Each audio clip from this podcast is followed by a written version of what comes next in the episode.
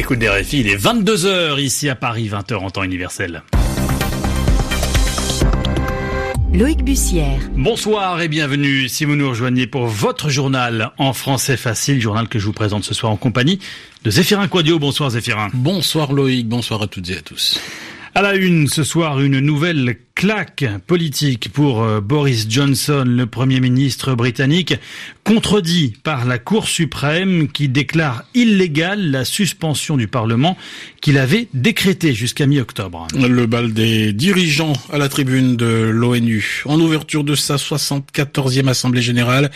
Tout à l'heure, Emmanuel Macron a plaidé pour une reprise des négociations entre Washington et Téhéran sur le dossier du nucléaire iranien. L'actualité en France, Zéphirin, avec la réforme des retraites, de nouveau dans le collimateur des manifestants. Plusieurs dizaines de milliers de personnes étaient dans les rues aujourd'hui contre le projet d'un système unique par points. Les journaux. Les journaux en français facile. En français facile. Et d'abord, ces mots de la Cour suprême britannique pour qualifier la démarche de Boris Johnson. Illégal, nul et non avenu. Ces onze juges n'épargnent pas le locataire du 10 Downing Street. Oui, Boris Johnson, qui avait le mois dernier demandé à la reine Elisabeth II de suspendre le Parlement pendant cinq semaines jusqu'au 14 octobre, soit deux semaines avant la date du Brexit. Boris Johnson, qui est donc déjugé par la plus haute juridiction britannique britannique.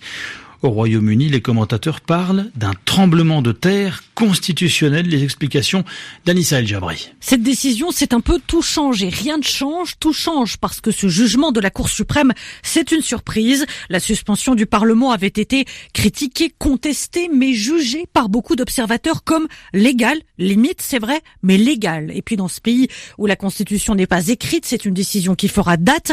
Elle consacre le rôle du Parlement face à l'exécutif. C'est du reste conforme à la tradition britannique, un pays où la démocratie parlementaire est la plus ancienne au monde, la plus enracinée. Maintenant, rien ne change parce qu'on reste dans le même jeu de rôle. L'opposition, libéraux-démocrates, travaillistes, indépendantistes écossais demandent la démission de Boris Johnson. Le Premier ministre répond qu'il n'en fera rien. Les Européens, eux, attendent toujours des propositions pour un Brexit, le dénouement de la crise politique en Grande-Bretagne. La date de sortie annoncée est le 31 octobre.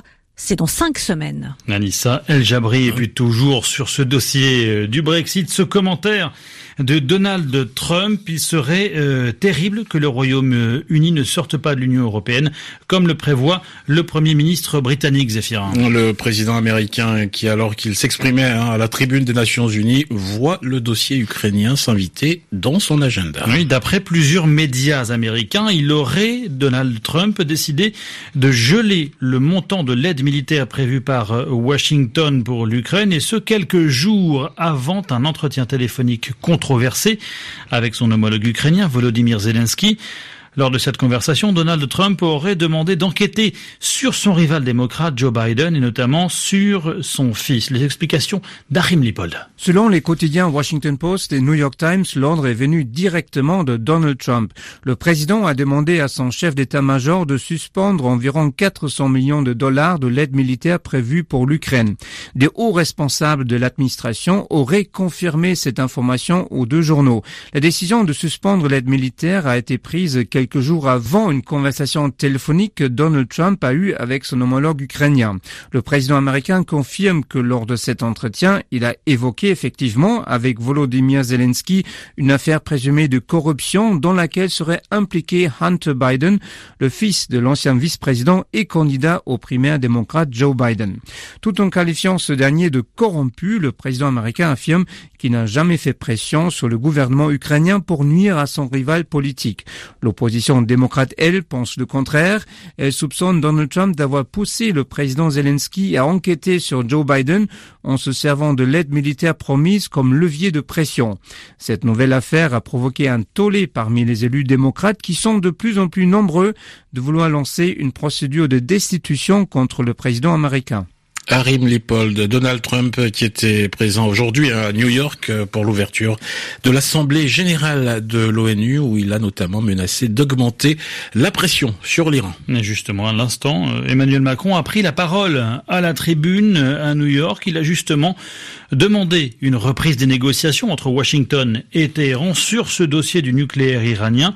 Aujourd'hui, dit-il, le risque est celui de l'embrasement sur la base d'une erreur de calcul ou d'une réponse non proportionnée. Un peu plus tôt, c'est Jair Bolsonaro qui prononçait un discours devant l'Assemblée onusienne. Le président brésilien climato-sceptique, notoire, attaqué sur la gestion des feux de forêt en Amazonie, a répondu aux critiques. Sans la citer, il s'en est pris à la France, qui a pris l'initiative d'une réunion hier sur l'Amazonie avec d'autres pays. Écoutez Jair Bolsonaro. Tous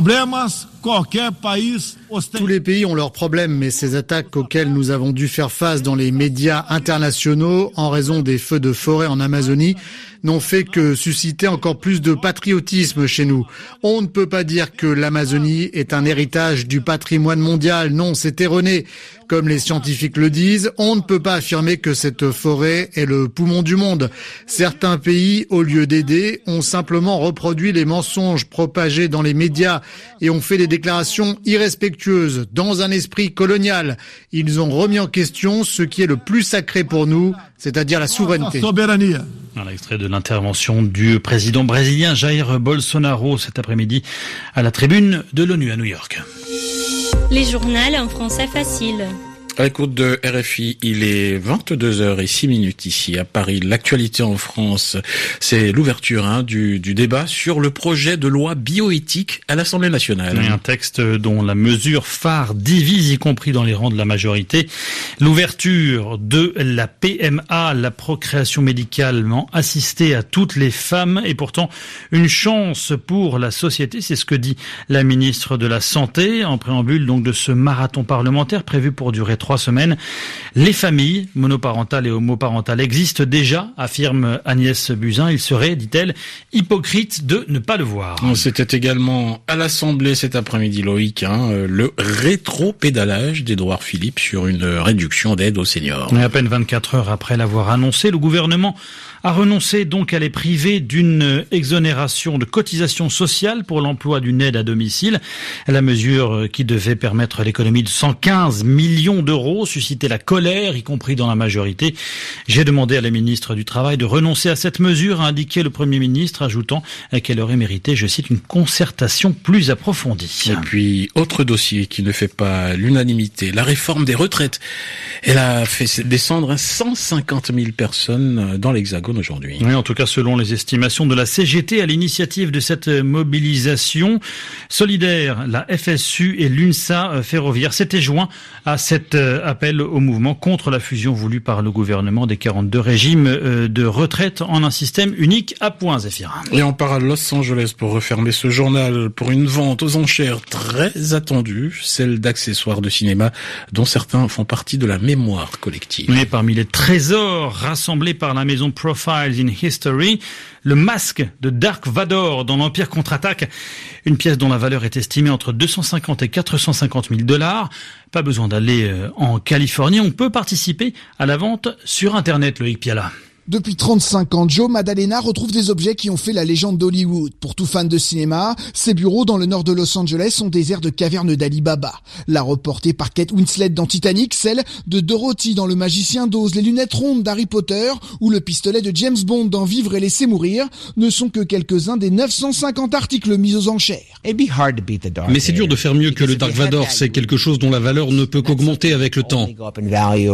Joe Maddalena montre du doigt le casque de Dark Vador l'un des quatre fabriqués par l'équipe de l'Empire contre-attaque et porté à l'écran par l'acteur David Prowse, peut-être même à ce moment-là. Il a dit que vous l'avez tué Non, je suis ton père. Posé sur de larges épaulettes, le casque est massif. Il doit faire 1m95, il voulait un personnage grand et menaçant, mais le casque n'est pas lourd, moins de 2 kilos, c'est du plastique. N'oubliez pas que l'acteur avait tout un costume à porter, il devait avoir chaud sur le plateau. Même à 450 000 dollars, le casque devrait vite trouver preneur. Star Wars et James Bond sont de loin les franchises qui attirent le plus d'acheteurs, des acheteurs dont près de la moitié vivent désormais en dehors des États-Unis. Loïc Piala, Los Angeles, RFI. Et sur RFI, il est 22h10. Dans quelques secondes, à Paris, c'est la fin de ce journal. En français facile.